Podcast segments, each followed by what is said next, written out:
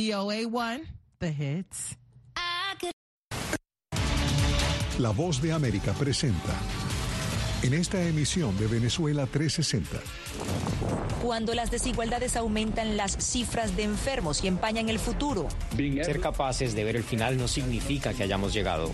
La salud pública se vuelve tema de conversación y más luego de que el COVID-19 visibilizara las carencias. Porque algunas personas creen que la pandemia ya, ya terminó y no, no es verdad.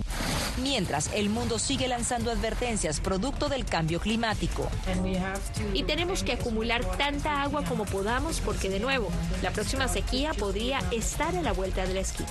En B360 analizamos la salud pública en las Américas, las huellas de la pandemia, de la guerra en Ucrania y los retos en el que es catalogado como el continente más golpeado en materia de salud y prevención. Esto y más en Venezuela 360 a continuación.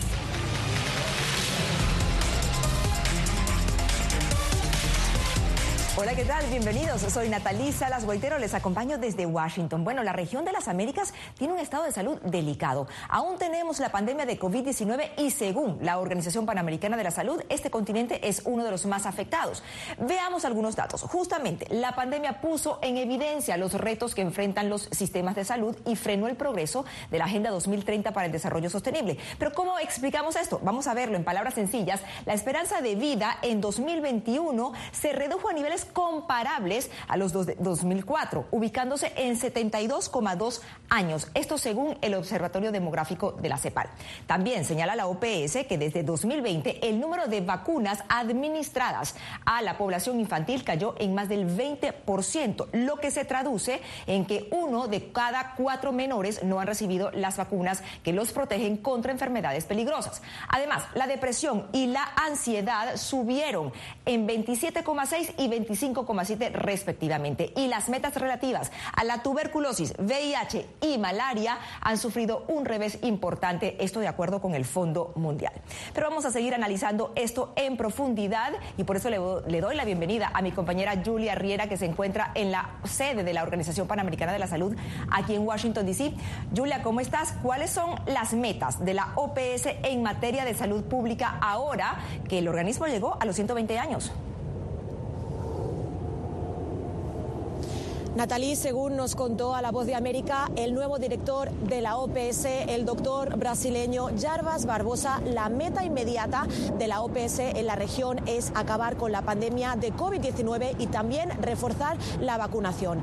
La organización considera que todavía hay mucha desinformación respecto al proceso de vacunación y que hay muchos grupos vulnerables como adultos mayores y personas con enfermedades crónicas que todavía no se han vacunado.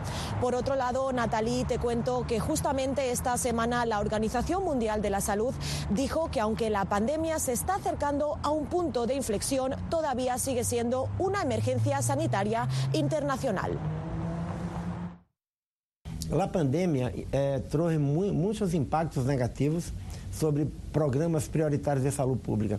Niños deixaram de vacunar-se, eh, de fazer seus exames preventivos para câncer, eh, pessoas com diabetes e hipertensão não tiveram acesso a medicamentos ou eh, perderam suas de controle.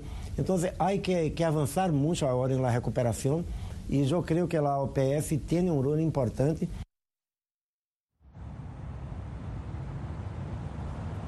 Y fíjate, Natalie, que según el Boletín 2022 de Salud en las Américas de la OPS, la alta inflación y sus efectos en los precios de la energía y de los alimentos contribuirán a una mayor incertidumbre financiera, lo que contribuirá a menor inversión en programas sociales y también en programas de salud. Fíjate, Julie, que también hay una cifra importante que queremos compartir. Entre un 30 y 40% fue el retroceso en los diagnósticos de los diversos tipos de cáncer durante 2020. Esto según la Biblioteca Nacional de Medicina.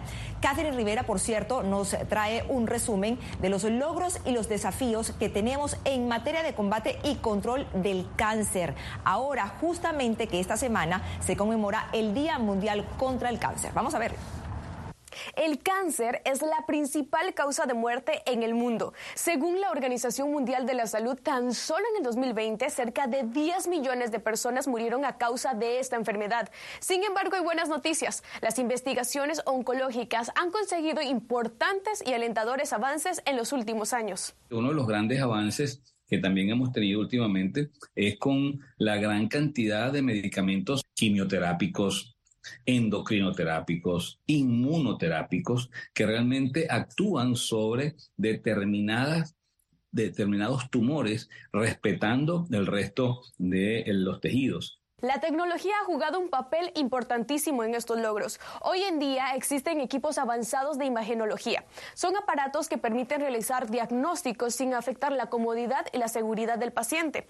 Al realizar estudios como rayos X, tomografías, resonancia magnética, entre otros. Y muchos de ellos incluso tienen la posibilidad de elaborar algoritmos a través de la inteligencia artificial, ayudando a que el diagnóstico sea mucho más preciso. Desarrollamos un dispositivo, un dispositivo médico que utiliza inteligencia artificial para superar la complejidad del cáncer y descifrar el algoritmo que utiliza el cáncer para combinar estas mutaciones. Pero los avances tecnológicos no solo han contribuido al diagnóstico temprano del cáncer, sino también han ayudado ayudado a canalizar la prevención. Conocemos hoy una gran cantidad de genes que están implicados directamente en el desarrollo de ciertos tipos de cáncer. Y eso se hace también, por supuesto, mediante el uso de perfiles tecnológicos, perfiles genómicos que nos permiten identificar estas mutaciones o estas variaciones. Y si eso es así, nosotros podríamos estar detectando la susceptibilidad de un individuo a tener cáncer aún sin haberlo padecido. ¿Y sabía usted que ya existen vacunas para ciertos tipos de cáncer? Actualmente hay cuatro vacunas aprobadas por la FDA para prevenir algunos tipos de esta enfermedad y dos que ayudan en su tratamiento.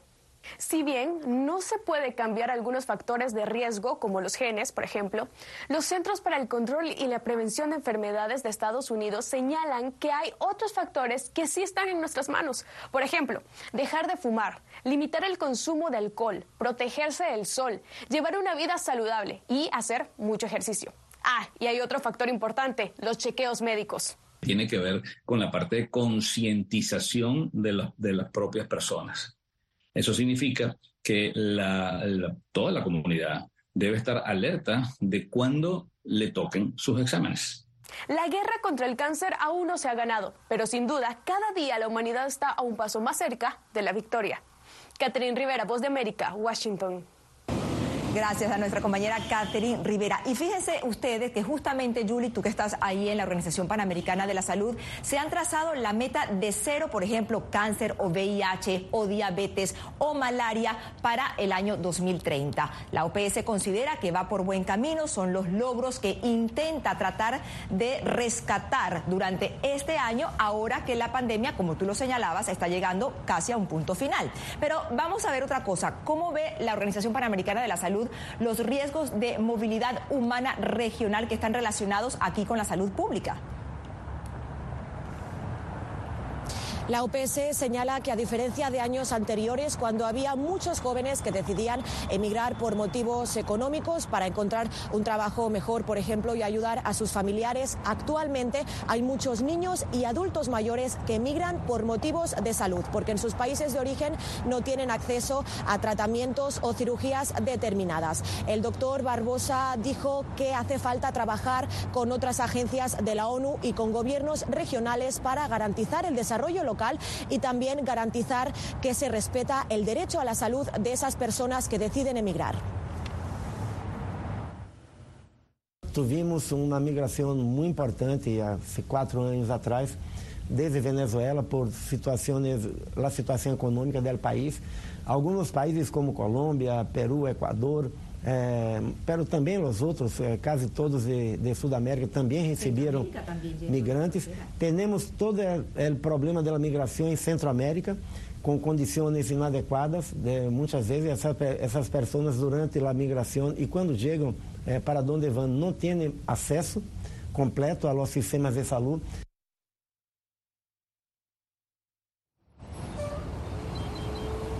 Y finalmente, Natalie, te cuento que la OPS señaló que este año va a enfocarse en enfermedades de salud mental.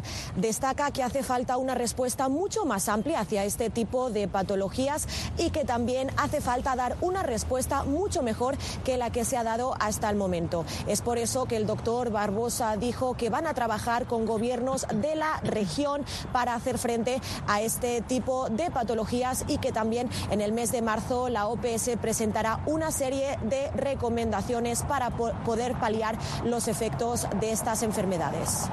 Así es, Julie, gracias por este contacto. Vamos a hacer una pequeña pausa. Seguimos tocando el tema de salud, esta vez visto desde la óptica del medio ambiente. ¿Cómo impactan las tormentas y las sequías aquí en Estados Unidos? Ya les contamos, no se vayan.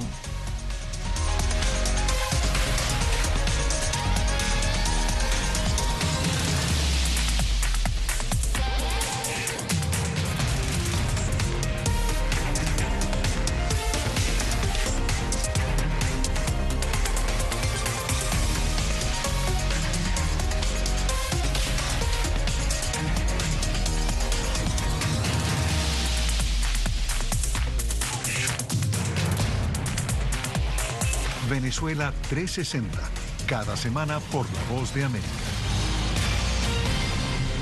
¿Qué tal desde Washington comienzan las noticias en el mundo al día? Día a día, desde la capital de Estados Unidos y donde se producen las noticias que más te impactan.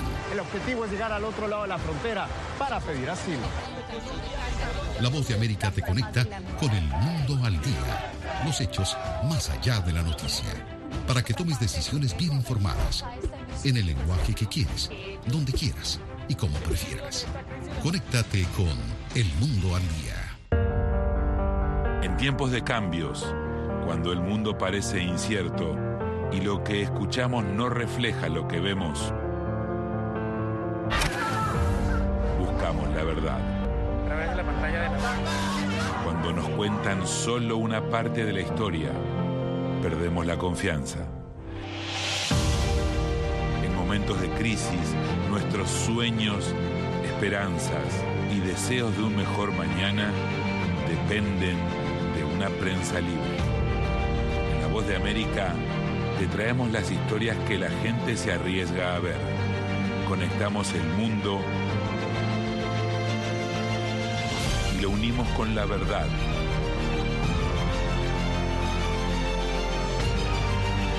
En La Voz de América te presentamos el panorama completo.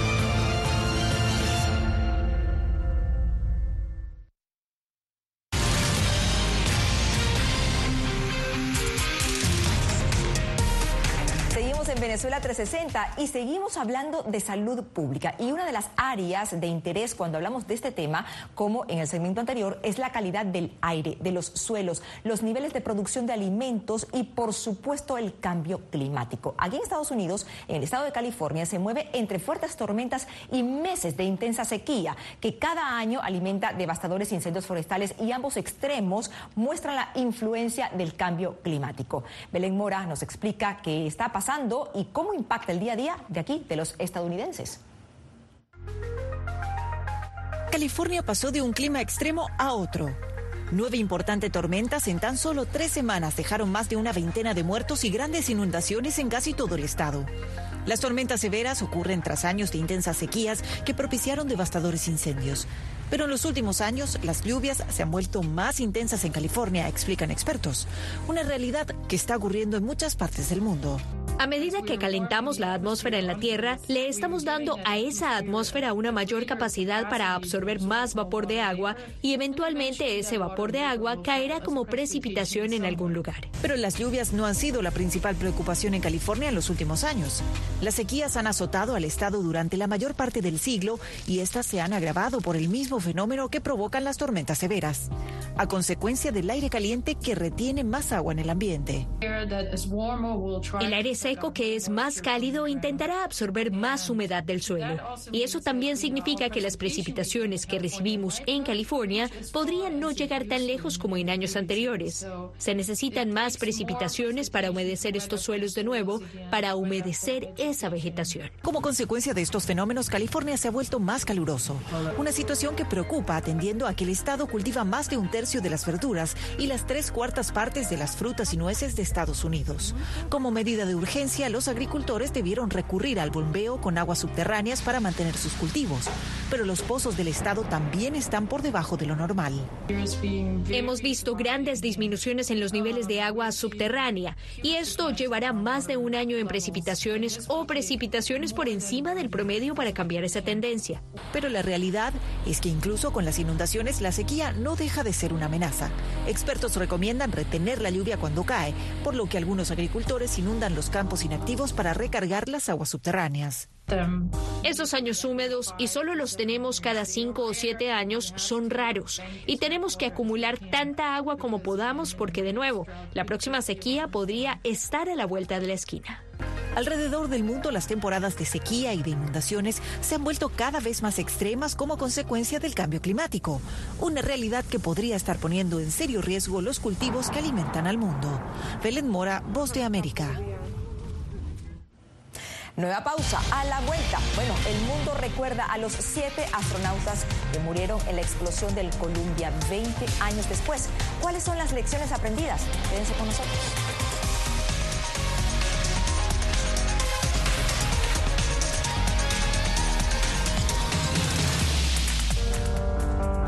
Tiempos de cambios, cuando el mundo parece incierto y lo que escuchamos no refleja lo que vemos,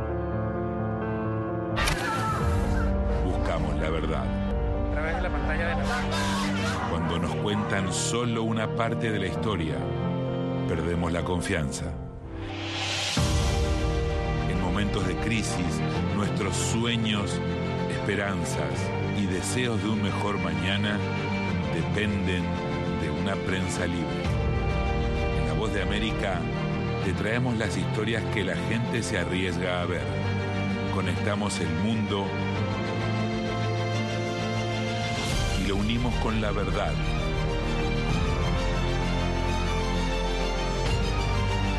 En La Voz de América te presentamos el panorama completo. Desde Washington comienzan las noticias en el mundo al día. Día a día, desde la capital de Estados Unidos y donde se producen las noticias que más te impactan. El objetivo es llegar al otro lado de la frontera para pedir asilo. La voz de América te conecta con el mundo al día, los hechos más allá de la noticia, para que tomes decisiones bien informadas, en el lenguaje que quieres, donde quieras y como prefieras. Conéctate con El Mundo al Día. Actualidad, Nos vamos a ver otra cepa nueva y otra cepa nueva. análisis, En realidad, mucha de esta gente va a quedar parada de nuevo y va a ser una tragedia humana. debate, Dejen la obsesión. La obsesión la tienen ustedes. con la información más allá de los titulares. El tema energético es algo que se está analizando. La inflación es un problema global. 30 y 50 metros están ya las tropas. Su respuesta, doctor. Todas las semanas por La Voz de América.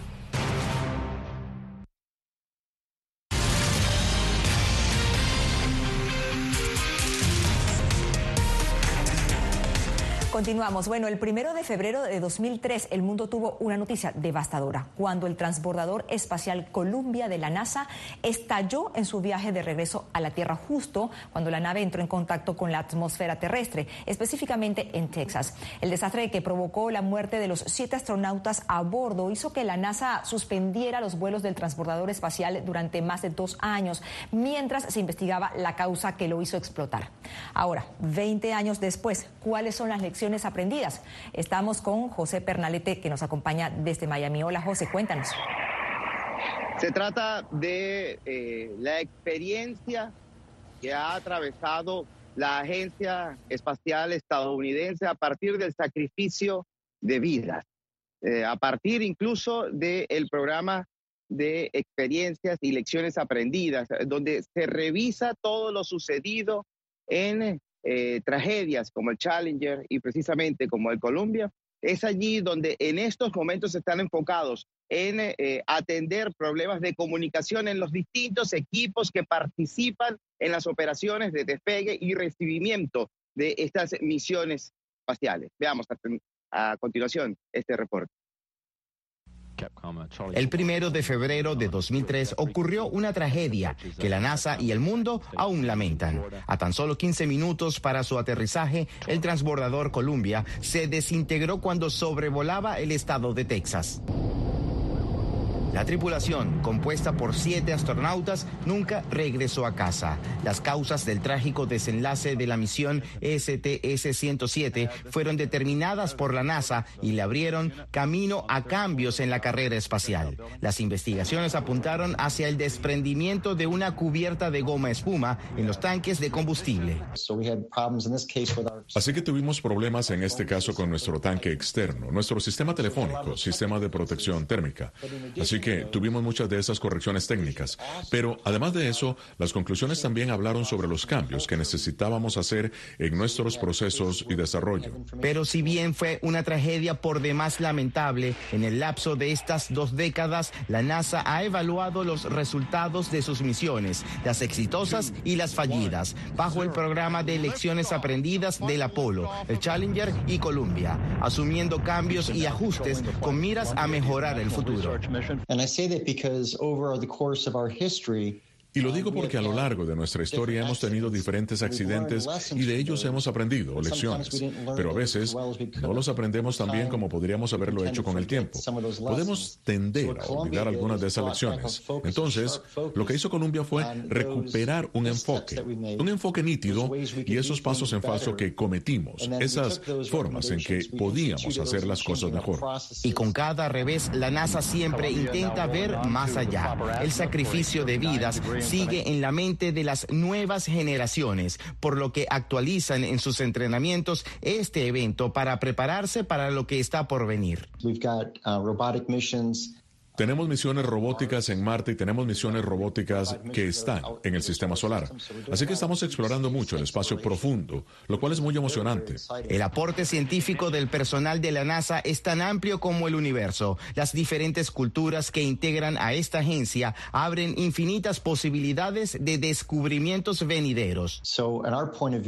Y nuestro punto de vista es que si traemos diferentes personas de diferentes culturas y experiencias al mismo equipo, el equipo se vuelve más fuerte y más capaz de manejar los desafíos que enfrentamos en el futuro.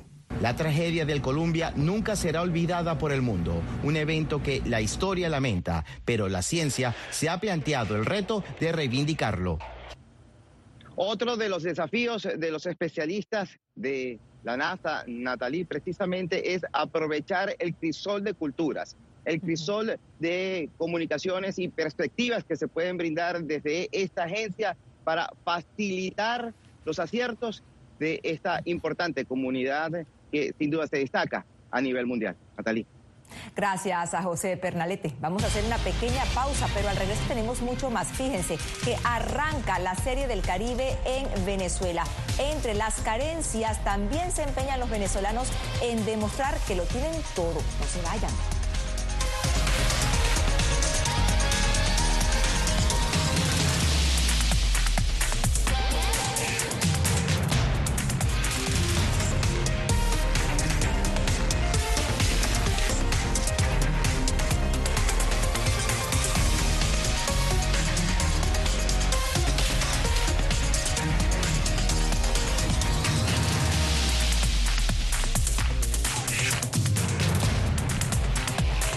Venezuela 360, cada semana por La Voz de América. ¿Qué tal desde Washington comienzan las noticias en el mundo al día? Día a día, desde la capital de Estados Unidos y donde se producen las noticias que más te impactan. El objetivo es llegar al otro lado de la frontera para pedir asilo. La voz de América te conecta con el mundo al día, los hechos más allá de la noticia, para que tomes decisiones bien informadas en el lenguaje que quieres, donde quieras y como prefieras. Conéctate con El Mundo al Día. En tiempos de cambios, cuando el mundo parece incierto y lo que escuchamos no refleja lo que vemos, buscamos la verdad. Cuando nos cuentan solo una parte de la historia, perdemos la confianza. En momentos de crisis, nuestros sueños, esperanzas y deseos de un mejor mañana dependen de una prensa libre. En La Voz de América te traemos las historias que la gente se arriesga a ver. Conectamos el mundo y lo unimos con la verdad.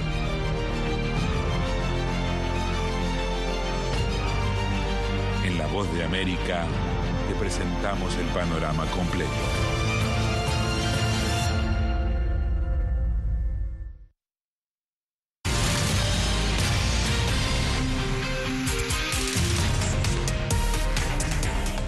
Venezuela 360 de La Voz de América hablamos de deportes, porque esta semana arrancó la Serie del Caribe en Venezuela, un torneo de béisbol que tiene 74 años de historia y que reúne a las principales ligas de este deporte en América Latina. Bueno, la competencia representa tanto un reto como una oportunidad para que el país ponga a prueba su infraestructura deportiva y además también turística, como nos cuenta Adriana Núñez Rabascal en el siguiente trabajo. A las afueras del estadio, Néstor Isaías Látigo Chávez en Caracas, se puede ver la maquinaria pesada y a un centenar de obreros que, día y noche, trabaja para tener listo en tan solo días el que se ha catalogado como el diamante más moderno del béisbol del Caribe. Un estadio de casi 40 mil personas de, de, aforo, 38 mil, con eh, una pizarra eh, y una, una, pantalla gigante que resulta la más moderna y la más grande para cualquier estadio de béisbol de, de Latinoamérica, una estructura muy parecida al National Parks, que es el estadio de los Nacionales de Washington, porque de hecho la misma eh, empresa que se encargó de diseñar el escenario en el cual juegan los Nacionales fue la que eh, diseñó este, este escenario con una cantidad de, atracciones que va a hacer que la persona que vaya al Látigo Chávez eh, vaya no solamente a ver un juego de béisbol, sino que tenga distintas opciones para, para distraerse. La Serie del Caribe Venezuela 2023 tendrá dos sedes, Caracas y La Guaira, esta última ciudad ubicada a solo 35 minutos de la capital. Por primera vez se enfrentarán ocho equipos, lo que, en opinión de seguidores del deporte, resulta de mayor atractivo para un aficionado ansioso de escuchar la voz de Playboy. Venezuela es un país eh, beisbolero y si bien la primera edición de este torneo se realizó en La Habana en 1949, los uh, uh, organizadores quienes eh, auspiciaron la idea de la Serie de, del Caribe, la creación de la Serie del Caribe, pues eh, se le acredita un par de venezolanos, Pablo Morales y Oscar Prieto Ortiz. El precio de los boletos para el torneo varía entre 2 y 40 dólares, pero los fanáticos no solo están a la expectativa de los batazos que se conectarán, sino también de cómo será la organización del evento. Tener aquí a peloteros de todo el Caribe es un placer. ¿sí? Haremos todo lo posible por estar ahí.